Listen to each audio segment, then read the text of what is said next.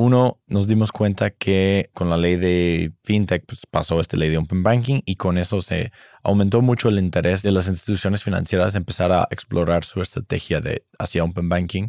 Y número dos, de repente había mucho más pues, fondeo de FinTechs y fondeo de bueno, la innovación, la competencia en el sector financiero.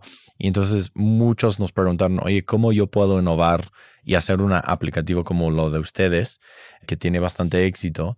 ¿Y cómo lo puedo hacer de una forma que no tenga que construir todo de cero y pasar por ese doloroso proceso de dos años que ustedes pasaron, ¿no? Hola. Soy Melissa Gómez Hindu y estás escuchando Momentum, un podcast de G2. Si tienes una startup, eres un inversionista o quieres saber todo acerca del ecosistema emprendedor, acompáñame a escuchar las historias de éxito, fracasos y anécdotas de las mejores startups y fondos de México, América Latina y el mundo. Y el mundo. Momentum es un podcast para ti, que tienes la pasión, visión y capacidad para aprender y adaptarte en este mundo cambiante. Comencemos. Hola, soy Melissa y les doy la bienvenida a un nuevo episodio de Momentum. El día de hoy platicaremos con Nick Grassi y José Luis López, fundadores de Finerio Connect, una API full stack de Open Banking y finanzas personales. Originalmente, Nick y José Luis idearon Finerio con el propósito de ayudar a las personas a tomar mejor control de sus finanzas personales, creando sus propias conexiones con bancos para darle mejor funcionalidad a lo que ya existía. El éxito de estas implementaciones hizo que otras empresas demandaran un white label de su tecnología y así surgió Finerio Connect. Esta solución los ha colocado a la cabeza de la transformación, siendo pioneros en México y América Latina en brindar un servicio con visión 360. Finerio Connect fue seleccionada para unirse al programa Mastercard Start Path y ha ganado diversas distinciones, entre las que destacan el Premio FinTech Citibanamex 2017, el Premio Everest México 2018 y el premio Visa Everywhere Initiative 2021 Latin America. Actualmente, Finerio cuenta con más de 220.000 usuarios en México y ha generado ahorros por más de 60 millones de dólares. ¿Quieres saber cómo Finerio logró transitar de una solución B2C a B2B? ¿Qué oportunidades existen en el Open Banking para las FinTech? ¿Y cuál es la visión de sus founders para el futuro de esta vertical en América Latina y el mundo? Quédate y escucha Momentum, un podcast de G2. Bienvenidos a un episodio más de la temporada 3 de Momentum, el podcast de G2, un podcast que tenemos mucho orgullo de hacer desde hace algún tiempo, que hemos eh, convocado y ha concurrido aquí un buen número de personajes del mundo emprendedor, fondos, startups, obviamente las empresas de nuestro portafolio, algunos otros actores. Este día nos acompañan, y estoy muy orgulloso de que así sean, dos fundadores de una empresa en la que tenemos el honor de haber invertido. Estamos muy contentos de ser socios de ellos. Se trata de Nick Grassi y José Luis López de la empresa Finerio. Finerio es una empresa del portafolio de G2 Momentum y también de nuestro nuevo fondo G2 FinTech Fund. Y estamos súper contentos de haber invertido en una empresa que está revolucionando el concepto de Open Banking Vamos a hablar de Open Banking para que todo el mundo entienda por qué es una cosa que está cambiando el mundo, no es una cosa mexicana ni es una cosa local, es una cosa global, que está cambiando la relación de la gente con su dinero y es súper interesante que entendamos el concepto de Open Banking, así es que le doy la bienvenida a Nick. Gracias por la invitación, Jorge, y siempre es un honor platicar contigo y siempre aprendo algo nuevo. Muy bien, José Luis. Bienvenido. muchas gracias por la invitación y encantados de compartir un poquito de lo que sabemos de Open Banking, ¿no? Fuimos la primera empresa que usó Open Banking en toda Hispanoamérica, ¿no? Entonces sabemos algo del... Muy bien, pues qué bueno, vamos a, platicar. Ustedes son una pareja que emigró de la comodidad de las Big Four, ¿cierto? Es correcto, sí. Y, y decidieron emprender. Platíquenos esa parte de la trayectoria. Ya tiene algunos años, ¿no? Pues los dos, de hecho, nos conocimos en Deloitte. A mí me tocó entrevistar a Nick para un programa de intercambio. Él ganó la beca Fulbright para estudiar en México y trabajar en Deloitte en México. Y yo era presidente de la asociación de Fulbright en ese entonces. Entonces hicimos que Deloitte participara en el proyecto. Y pues bueno, lo entrevisté. Nosotros de muchos candidatos seleccionamos a Nick. Y pues bueno, realmente nos conocimos como cuatro meses después de que Nick entró y nos tocó fundar la práctica de fintech. ¿Desde qué año estamos hablando acá? 2005, creo. 2015, 2015. Sí, 2015, o sea, ya. Y estábamos creando la práctica de fintech, estábamos viendo que pues, realmente había mucho potencial. En México había muy pocas fintechs, había muchas cosas que no se habían hecho, incluyendo Open Banking, y pues decidimos que era el momento de emprender. O sea, no había un personal finance manager, no había Open Banking, la gente gastaba y no ahorraba y entonces había un problema además social en México. Entonces los dos venimos de aspectos de ayudar a la gente, de crear productos para ayudar a la gente, entonces decidimos que era el momento correcto, ¿no? para emprender y para lanzarse al ruedo. ¿Fue una buena decisión después de estos años o no? Me he preguntado eso muchas veces.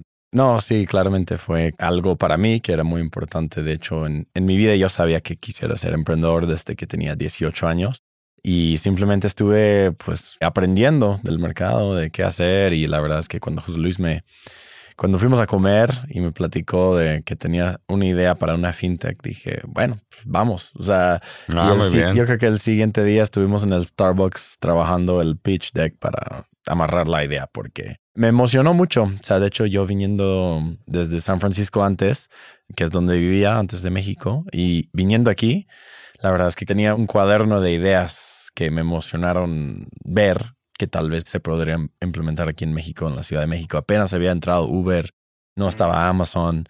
Era otro mundo. O sea, ya estamos a cinco o seis años, pero hablando de un Parece mundo. que ha cambiado drásticamente el mundo en esos cinco o seis años y sí, sí ha cambiado. Exacto. Entonces me quise meter al mundo de la evolución de las cosas y creo que hemos visto que es un buen apuesto hacer que la tecnología puede cambiar el mundo para el bueno. Y así es que dejaron el salario y la comodidad de Deloitte y entonces se lanzaron en un Starbucks a empezar a diseñar esto que en principio el propósito era muy noble de ayudar a la gente a, organizar sus finanzas, ¿no? Que es un lío, ¿cierto? Sí, o sea, el 90% de los mexicanos no ahorra, o sea, no planea para el futuro, tienen problemas por de divorcios, problemas de que no pueden pagar las cuentas, entonces pues sí, sí se hicieron problema, ¿no? Y realmente, como te decía, nosotros fuimos la primera aplicación totalmente automatizada de finanzas personales de toda Hispanoamérica. En Latinoamérica ya había una, en Brasil, ¿no? Que es Guía Bolso, que de hecho ahorita son nuestros inversionistas, pero en toda Hispanoamérica fuimos los primeros, ¿no? Y lanzamos y fue todo un hit. Después de un año, o sea, fuimos la cuarta fintech con más descargas, aún sin tanto budget de mercadotecnia y además nos dimos cuenta que ahorramos alrededor del 21% del gasto de las personas que utilizaban la app constantemente, ¿no? Entonces, para una familia es como reducir 21% su pobreza, ¿no? Entonces, para nosotros nos llenaba mucho, ¿no? Todo eso. Llegamos a 250 mil usuarios, nos recomendaban periódicos, nos recomendaban blogs, revistas, salimos en la televisión entonces nos dimos cuenta que había maneras de donde, o sea, no, no solo llegar a un cuarto millón, a un millón de usuarios, sino podríamos llegar a mucho más gente. Y ahí fue donde nos dimos cuenta que por medio de que la gente nos pedía la, tecnología a las empresas, que podemos tener un negocio B2B y de entrada podemos llegar, por ejemplo, con un banco y tener 10 millones de usuarios, ¿no? En vez de nosotros estar gastando tanto en mercadotecnia para... Esto para, para que lo entienda nuestro auditorio es que para que ustedes entregaran al usuario su información bancaria, ustedes tenían que recogerla de los bancos o de las cuentas que el usuario tenía. Entonces la tecnología que habían construido ahí abajo servía no solo para el propósito de que el usuario vea cuánto debe en la tarjeta y vea cuánto tiene en la cuenta y en diferentes bancos y todo eso desde la misma app, que era lo que le proveían ustedes, sino también podía servir para muchas otras cosas. Y eso de alguna forma es una inmersión en el mundo de Open Banking, ¿cierto? Sí, es correcto. Y nos costó mucho trabajo, de hecho, construirlo, porque justamente cuando empezamos en 2016, no había nada de infraestructura financiera. Yo creo que nadie hablaba de infraestructura financiera. Casi casi no existía, era... Ni de eh, Open Banking, claramente. No, no. Y por eso nos tardamos casi dos años en lanzar afuera de beta, porque estuvimos probando y como con trial and error, hasta lograr buenas conexiones con los bancos, buena categorización de datos y limpieza de datos, estandarización de los datos entre los mismos bancos, porque no es nada más conectarse, es mapear bien las cuentas adentro de inversión, hipoteca, varios tipos de tarjetas de crédito, etcétera, recibir mucho feedback y iterar, ¿no? O sea, es muy como lean startup en ese sentido de que hay muchos errores con la tecnología al inicio, pero luego conforme va madurando, la verdad es que se va exponencializando qué tan sólido es y qué tanto con éxito puedes conectar cada vez y qué tan consistente es. Entonces, tuvimos bastantes retos en ese sentido al inicio, pero creo que nos hizo pues muy fuerte en lo que hicimos eventualmente, que fue, pues bueno, después ofrecer toda esa tecnología a cualquier fintech o cualquier banco que quisiera aprovechar de eso. Platiquemos un poco de Open Banking. Es una iniciativa que viene de Europa, de Estados Unidos. ¿Dónde fue en los inicios de Open bueno, Banking? Realmente los inicios de Open Banking fue en Estados Unidos, donde empresas de contabilidad empezaron a conectar a los bancos, concilian toda la información y ya se organizan contabilidad personal o contabilidad empresarial. Pero ahí obviamente pues no había ninguna ley, se hacía con una cosa que se llama screen scrapping, que con un robot se mete el portal del banco y jala la información. Y después, obviamente, este modelo pues, resultó ser muy exitoso, por ejemplo, con empresas como Intuit. Y en Europa también empezó a surgir empresas de este tipo. Y sobre todo con empresas como Mint, que ellos ya sacaron una app que iba dirigida al público en general, donde vinculabas todas tus cuentas, veías tu, tu promoción en tu lugar, etc. Y en Europa igual se empezó a copiar el modelo de negocios como Mint, ¿no? Salió Fintonic, salió Tink, salieron muchos de este tipo de empresas. Después en Europa se empezó a hablar de una regulación para hacer que los pagos no tuvieran costo, no tuvieran una intermediación que era una parte de Open Banking. Y después de esta regulación, pues dijeron, oye, pues de una vez vamos a incluir datos, ¿no? Que no solo los pagos se puedan hacer sin intermediación, sino que se pueda compartir la información por medio de Open Banking. Y entonces llegó la PCD2, que por medio de esa ley, pues ya se obliga a las instituciones financieras más importantes de cada país de la Unión Europea a compartir los datos. Eso Ajá. es algo súper poderoso porque la data, tu data bancaria como usuario te pertenece a ti. Es correcto. O sea, no le pertenece al banco. Tu estado de cuenta del banco, tu estado de cuenta de tu tarjeta, tu situación financiera con tu hipoteca, con tus préstamos, etcétera, te pertenecen a ti y tienes todo el derecho de recoger esa información y utilizarla como te beneficie. Esta iniciativa europea, que no es la primera vez que una startup o startups, el ecosistema de innovación, dispara cosas que luego se convierten en regulaciones, que fue el caso que acabas de detallar, y eso va a seguir ocurriendo. Ah, Ojo, reguladores, pónganse al día, esto va a seguir ocurriendo. Esta iniciativa se crea a partir de eso y esa iniciativa empieza a cobrar fuerza porque tiene mucho valor para los usuarios tener sus datos y conseguir con base en sus datos mejores productos financieros, ¿cierto? Ese es un poco el, el por qué Open Banking está cobrando tanta fuerza. Sí, digo, en general, hablando un poquito de los beneficios al usuario final, primero como tú dices, ¿no? El usuario final, pues es el dueño, ¿no? Es como si yo bajo mi estado de cuenta y pues yo se lo puedo dar a quien sea, ¿no? Y, y de hecho pasa, ¿no? Si pides un crédito, etcétera. Primero que nada, tú tienes el control de tu información y no lo tiene el banco. En segundo lugar, lo primero es finanzas personales. Puedes ver toda tu información en un solo lugar, puedes ahorrar, puedes invertir. Con eso, pues puedes tener una mejor vida financiera. Lo segundo es tener mejores productos financieros. O sea, si alguien puede analizar tu información y de ese análisis de la información te puede recomendar el producto correcto en el momento correcto que a ti te conviene, pues tú como usuario final pues tienes muchísimo más beneficios. Inclusive te puedas cambiar de compañía, ¿no? O sea, tienes una compañía de internet, te cambias a una compañía que te da el mismo servicio, pero a menor costo. O sea, no solo son servicios financieros. No, o sea, realmente toda la información se puede usar para cualquier tipo de mercadotecnia. De hecho, por ejemplo, la información de transaccional de Target hizo que se predijera que un adolescente estuviera embarazada. Entonces le empezaron a promover productos de embarazada y de niños chiquitos antes de que ella misma supiera que está embarazada, ¿no? Así ese poder el tiene poder información. del- de la mercadotecnia. Pero ese open banking, digamos, yo tengo la información y entonces se la comparto a alguien. Ese alguien posiblemente me diga, oye Jorge, estás pagando muy caro tu hipoteca. O deberías tener una tarjeta de crédito que tenga mejor límite de crédito o, o que tenga mejores tasas, etcétera. Tu información puesta a disposición con obviamente contratos, digámoslo así, de confidencialidad y todo esto de diferentes proveedores te permite entonces hacerte acreedor a mejores servicios, tanto financieros como de otro tipo.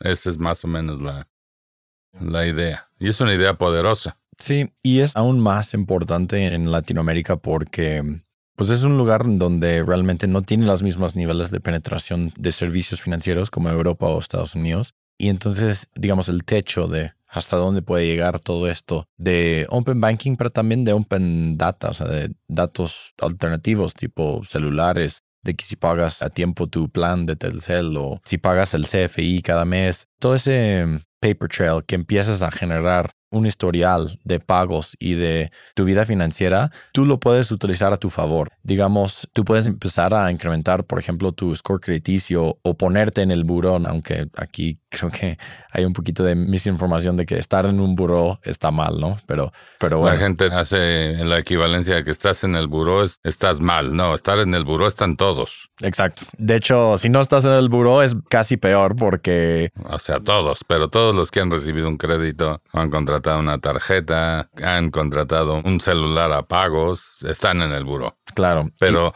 la mayoría está bien, está en el buró con un score favorable.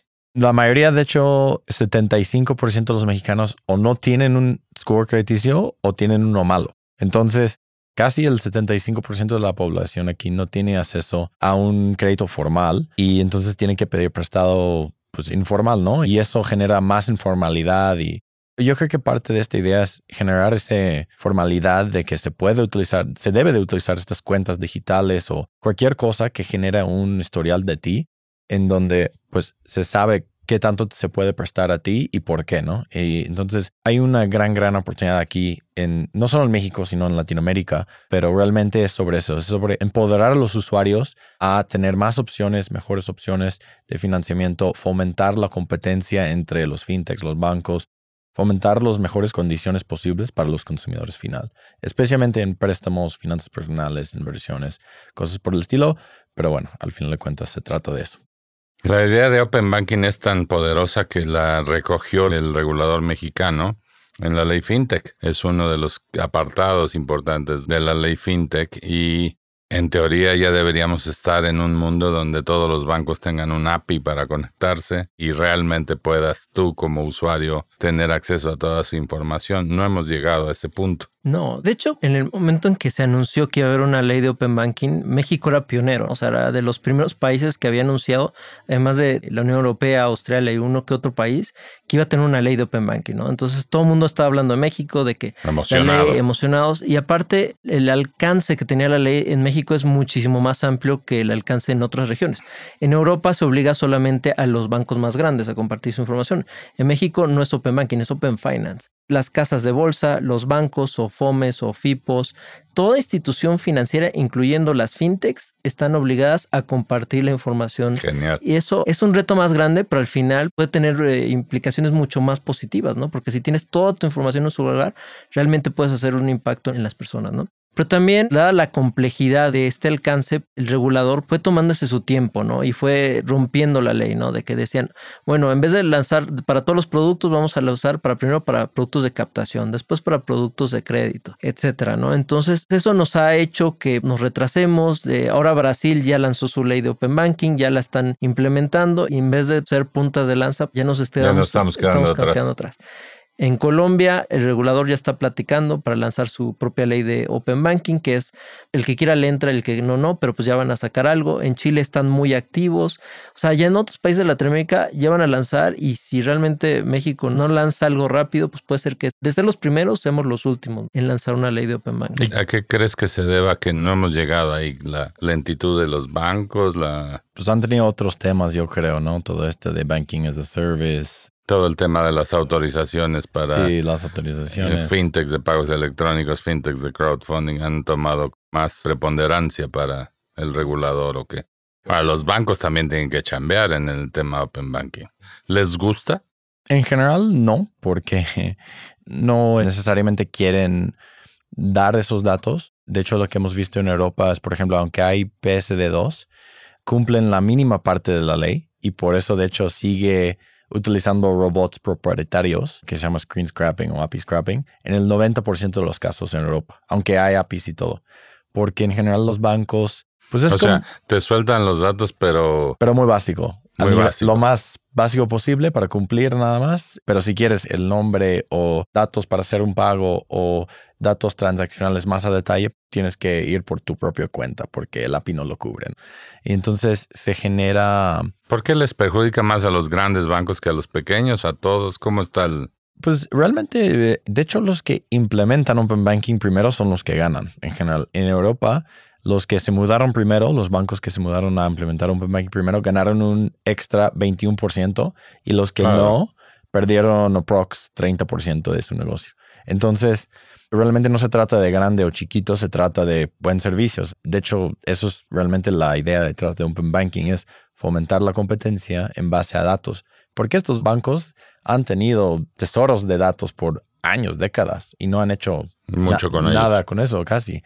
Para hacerte mejores ofertas o para considerar algunos datos alternativos como, bueno, pues cuánto pagas en renta y si lo pagas cada uno del mes, pues debes de estar considerado como un buen pagador, ¿no? Por ejemplo. Pero además, a ver, a los grandes bancos, compartirte tus datos puedan tener recelo, quizás les pueda parecer riesgoso para su modelo de negocio de masivo, etcétera. Pero los grandes bancos también pueden competir con Open Banking. Claro. Ahí, ahí- ahí tienes un Y buen pueden punto. ofrecer también mejores servicios financieros. O sea, si yo BBVA tengo la data de tu préstamo en Santander de hipotecas y con base en toda esta información te puedo ofrecer un mejor producto, yo también puedo ganar. Claro. O sea, No es de grandes o de Por, chicos. por un lado, sí, o sea, los bancos grandes, pues está el miedo de que pues, como tienen más clientes, pues son los que más les pueden robar. Pero por otro lado, ellos también pueden saber qué productos financieros tienen los otros clientes y tienen las economías de Y escala tienen el y tienen el dinero budgeting, para el budget de marketing para hacerlo. para tener un producto muchísimo más competitivo. Y también pueden ver cómo se comportan los usuarios en otros canales, qué compran, etcétera. Y también BBVA es un buen ejemplo. BBVA no solo está diciendo, oye, no, yo no solo voy a abrir APIs de data, yo voy a buscar otros modelos de negocios con esto de Open Banking, ¿no? Ahorita en México tiene un modelo muy interesante en donde dice, oye, yo voy a abrir una API de tarjetas, una API de hipotecas. Entonces, tú, la hipoteca que yo tengo de BBVA, tu fintech la puedes ofrecer en tu modelo. Y nos vamos en un modelo de revenue share.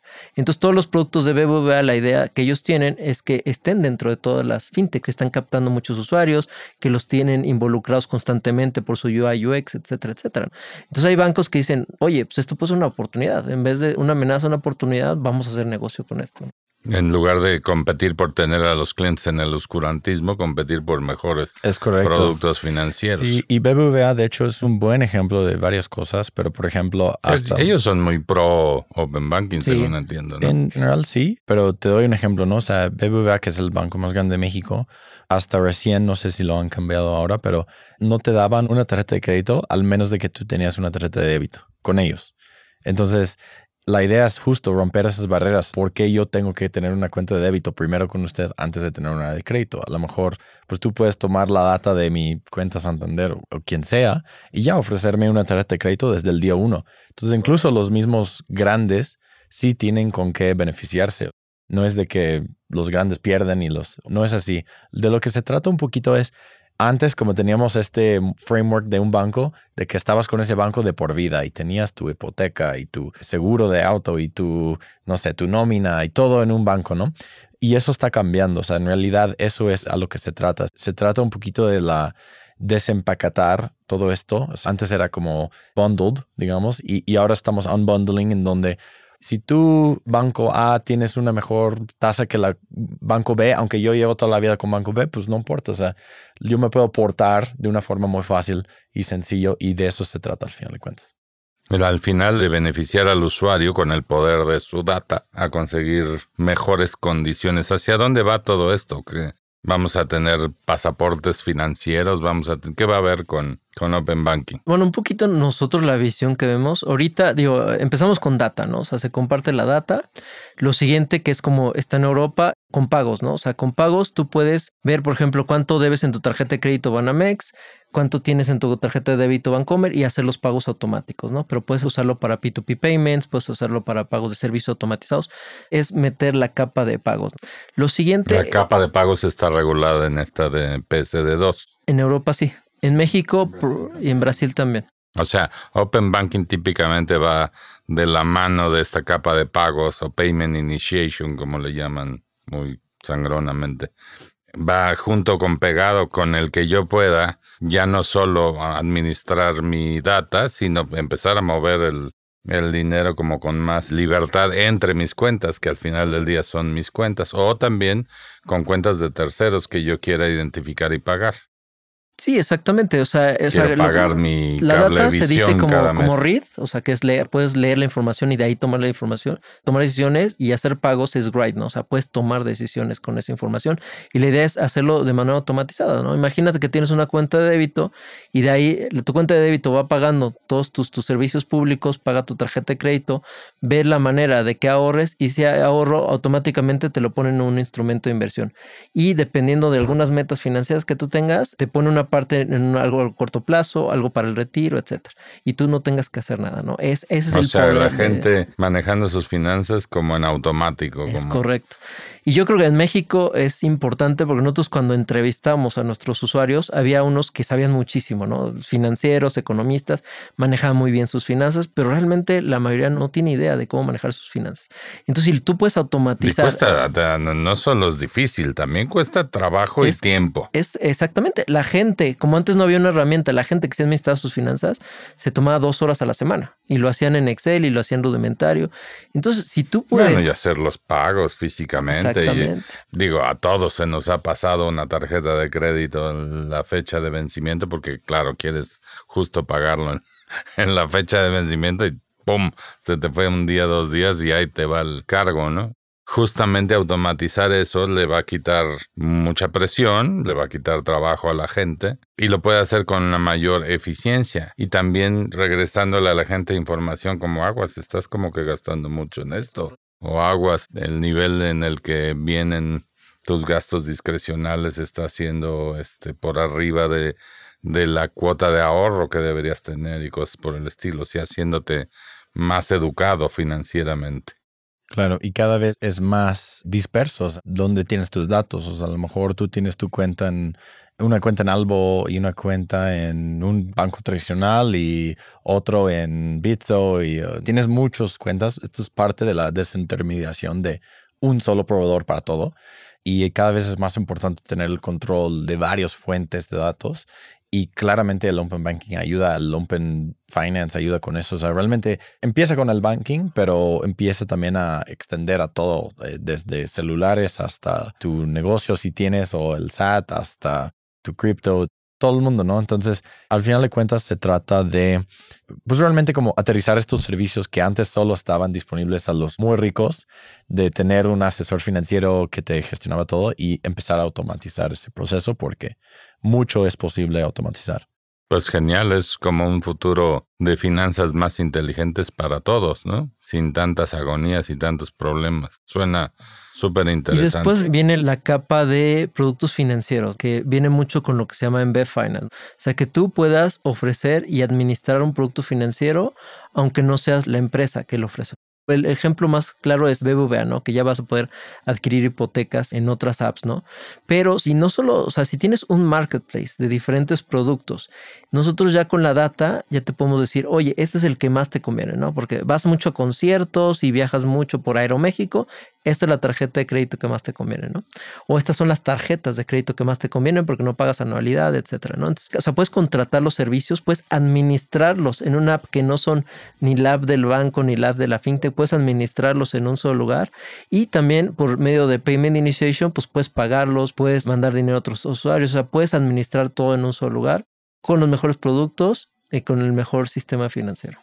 Finerio como compañía originalmente empezó muy enfocada al consumidor y después los mismos bancos empezaron a decir, oye, me interesa esa data que tú tienes, me interesa esa capacidad que tú tienes de darme información. Y de hecho fue tan transformacional para ustedes que hasta el nombre le cambiaron, ¿no? A Finerio Connect y todo esto. Sí. Platíquenos esa transición que fue tan interesante. Sí, en realidad nos iba muy bien en términos de usuarios. Tuvimos 250 pues, mil usuarios a final de 2019, pero un par de cosas habían cambiado desde que empezamos. Uno, nos dimos cuenta que, bueno, con la ley de FinTech pues, pasó esta ley de Open Banking y con eso se aumentó mucho el interés de las instituciones financieras a empezar a explorar su estrategia de hacia Open Banking. Y número dos, de repente había mucho más pues fondeo de FinTechs y fondeo de bueno, la innovación, la competencia en el sector financiero. Y entonces muchos nos preguntaron, oye, ¿cómo yo puedo innovar y hacer un aplicativo como lo de ustedes, que tiene bastante éxito? y cómo lo puedo hacer de una forma que no tengo que construir todo de cero y pasar por ese doloroso proceso de dos años que ustedes pasaron, ¿no? Y nos dimos cuenta que realmente la parte más, donde estuvimos más fuerte era la tecnología y en ofrecer un buen producto. Y al final de cuentas ese producto podría servir a nuestros usuarios o a millones de usuarios de otros bancos o instituciones o fintechs. Y entonces nos dimos cuenta que para escalar el servicio de 250 a millones, nos iba a costar mucho más dinero en mercadotecnia y en ganar la confianza. Y no íbamos a ver todo ese lifetime value, ¿no? Porque no es lo mismo nosotros nada más ofrecerte un producto que yo como banco ya tener todos los productos y tener mis márgenes de productos financieros, etcétera. Entonces, si combinas eso, realmente hace mucho sentido y por eso muchas instituciones desde Sura, por ejemplo, nos estaban incubando y nos decían, mira, pues queremos lanzar algo así para ayudar a la gente a ahorrar y invertir para el futuro. Pero varias empresas, no solo Sura, pero es un ejemplo. Colombia fue em, muy, digamos, con mucha iniciativa para adoptar los servicios de Finerio. Claro, claro, sí, hasta nos trajeron a Colombia. O sea, realmente muchas veces vieron lo que hicimos en México y en otros países.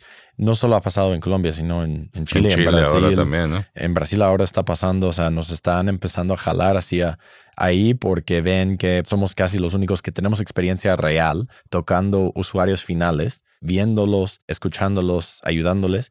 Y entonces eso tiene un valor que la verdad para muchos corporativos y fintechs tiene como mucha certeza y les da mucha confianza en que la tecnología nuestra les va a servir también a ellos. Excelente. Sí, de ahorita está muy en boga, Open Banking, jala los datos, te conectas, jalas los datos y ¿qué haces con esos datos? ¿no? Porque muchas es Una, esa es una bronca porque los datos vienen, a veces no puedes ni entender el estado de cuenta, ¿cierto? Dices esto cuando lo gasté, ¿de qué es esto? Eso, o sea, de tener los datos crudos, allá poderlos usar, nos tardamos año y medio con prueba y error y con usuarios finales que nos dan retroalimentación. Es durísimo, porque tienes que limpiar la información, tienes que homologarla de otros bancos, tienes que crear un historial de información porque estás bajando la información constantemente, tienes que crear insights con esa información, que esos insights se comuniquen con otros insights de otras partes de la aplicación.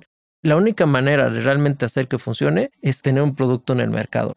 Y un ejemplo de eso es que, por ejemplo, nuestros competidores de Open Banking no limpian bien la información, no homologan la información entre bancos, la información la entregan mal, las conexiones las hacen mal. Y eso nosotros en su momento lo sufrimos, pero con toda esa iteración, pues ahorita ya podemos dar un producto de una calidad que nadie más puede dar, porque nosotros nos tocó sufrir. Y también de algo que no mencionó Nick es que en ese entonces pues también nos llegó una competencia fuerte, ¿no? Que era Fintonic, que llevaba muchísimo tiempo en el mercado y todo. Y ellos tienen mucho más dinero que nosotros.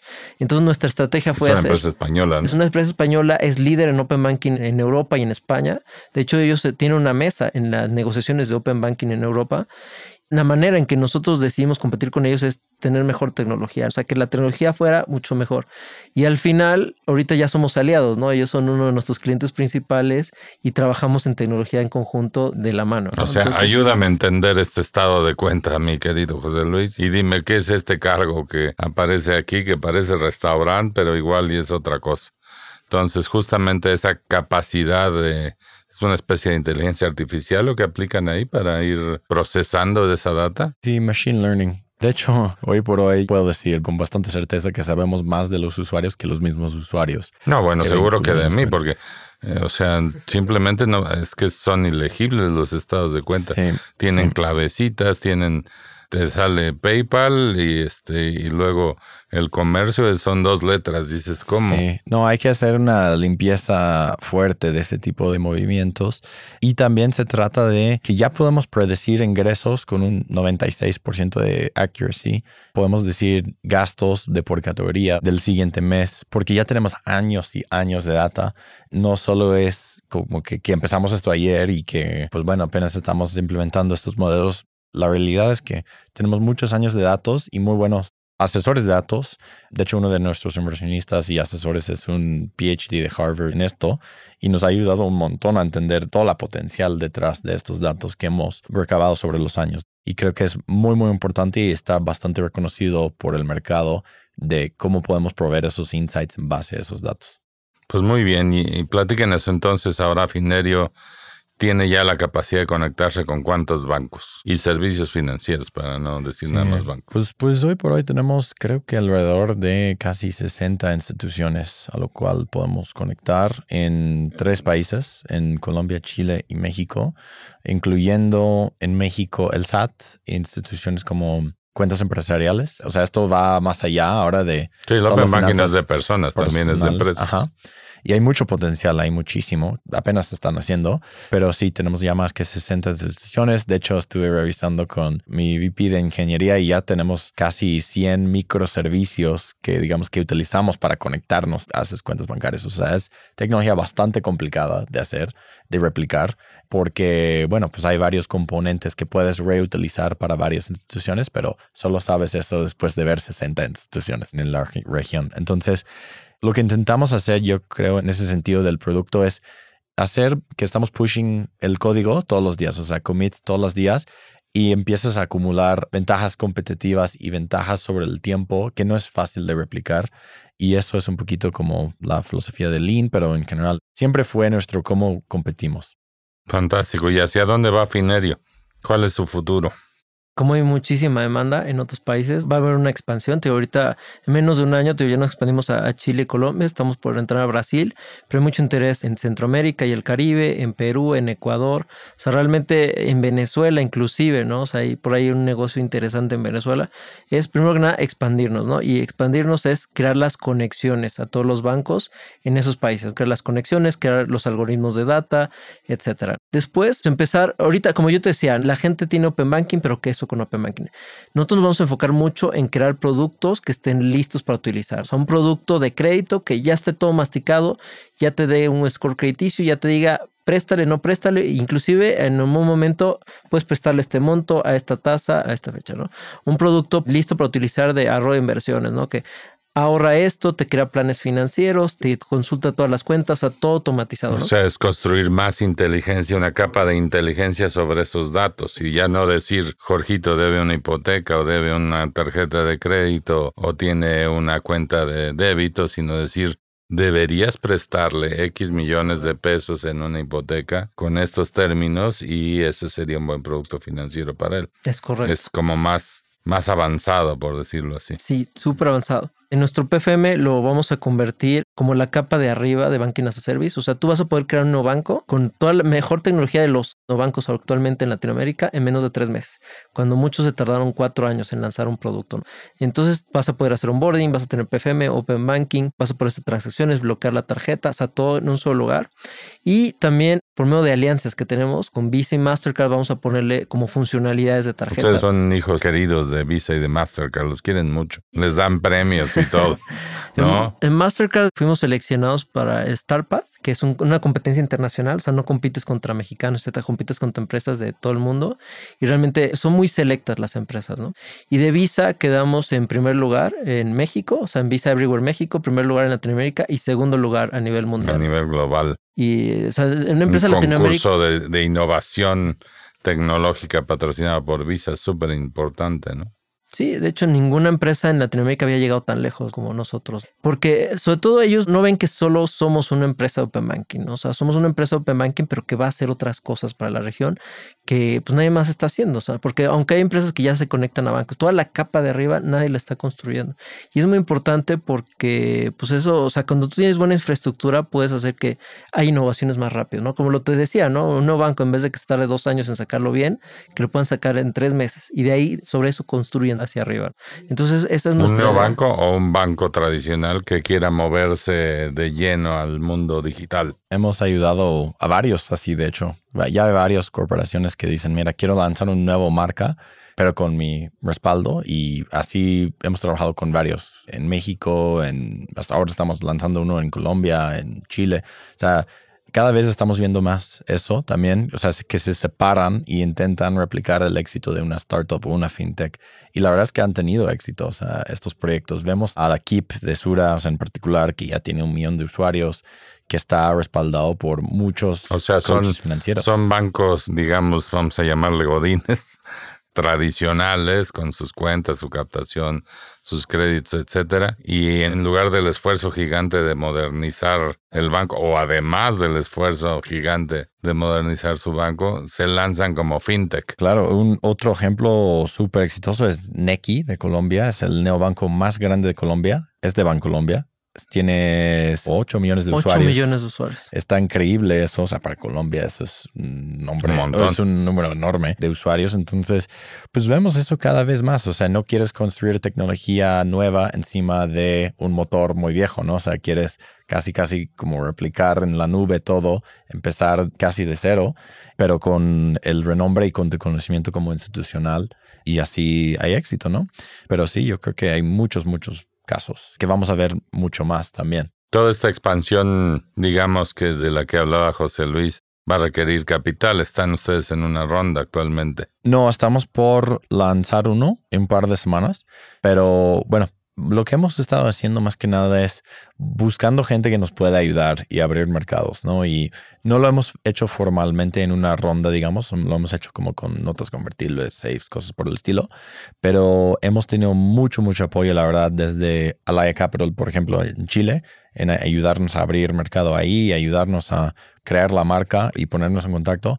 Y ahora estamos haciendo lo mismo en Brasil con algunos inversionistas de ahí. Y bueno, pues realmente buscamos como el ganar. Estás buscando más aliados locales que pues, inversionistas globales. Digamos que estamos abiertos, obviamente. O sea, creo que todos los inversionistas tienen algo que aportar. Pero hasta ahora nos ha encantado que pues, tenemos inversionistas que nos pueden presentar a clientes posibles o que pueden ser clientes posibles, ¿no? Y pues bueno, yo creo que al final de cuentas eh, de eso se trata.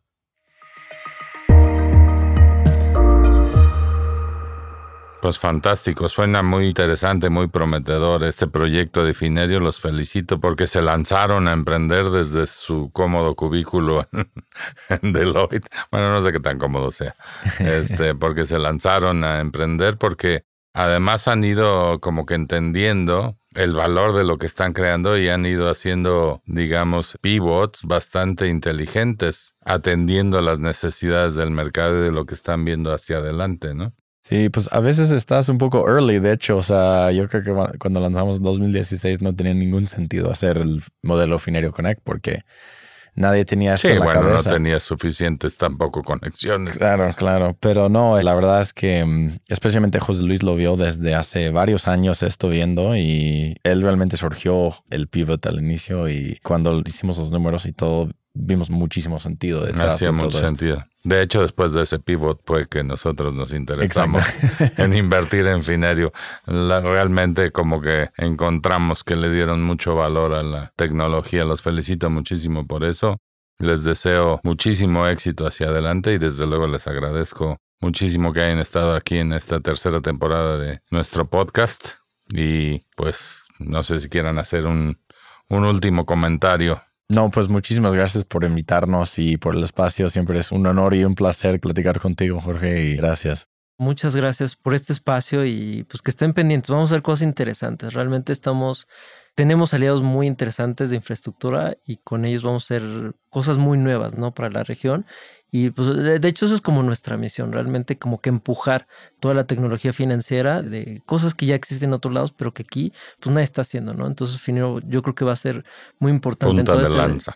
Punta de lanza, digo, tal vez no, no a nivel mundial, pero sí en Latinoamérica, cosas que nadie está haciendo, nosotros las vamos a traer. Fantástico, pues muchísimas gracias nuevamente a mis amigos Nick y José Luis. Muchísimas gracias a ustedes por haber escuchado este capítulo de Momentum. No dejen de suscribirse en Spotify, en Apple Podcast o en donde quiera que escuchen sus podcasts. También estamos en YouTube y también pueden acceder a la página web de g2momentum.capital para ver todos los episodios que ya llevamos, que son muy buenos. Muchísimas gracias y hasta la próxima. Innovación. Innovación. Visión. Visión. Fundraising. Fundraising. Rondas de inversión. Rondas de inversión. Venture Capital. Venture Capital. Expertise. Expertise. Estrategia comercial. Estrategia comercial. Momentum. Momentum. Yo soy Melissa Gómez Hindu y esto fue Momentum, Momentum, un podcast de G2. Acompáñanos en el próximo capítulo para escuchar más pláticas del portafolio e historias del mundo del startup. ¿Tienes preguntas? Estamos aquí para resolver todas tus dudas sobre el ecosistema emprendedor en México. Visítanos en g2momentum.capital y síguenos en Twitter, Facebook o LinkedIn como arroba G2 Consultores. G2 Consultores. Este podcast es grabado y producido en los estudios de Nodalab en la Ciudad de México. Para más información, visita nodalab.com.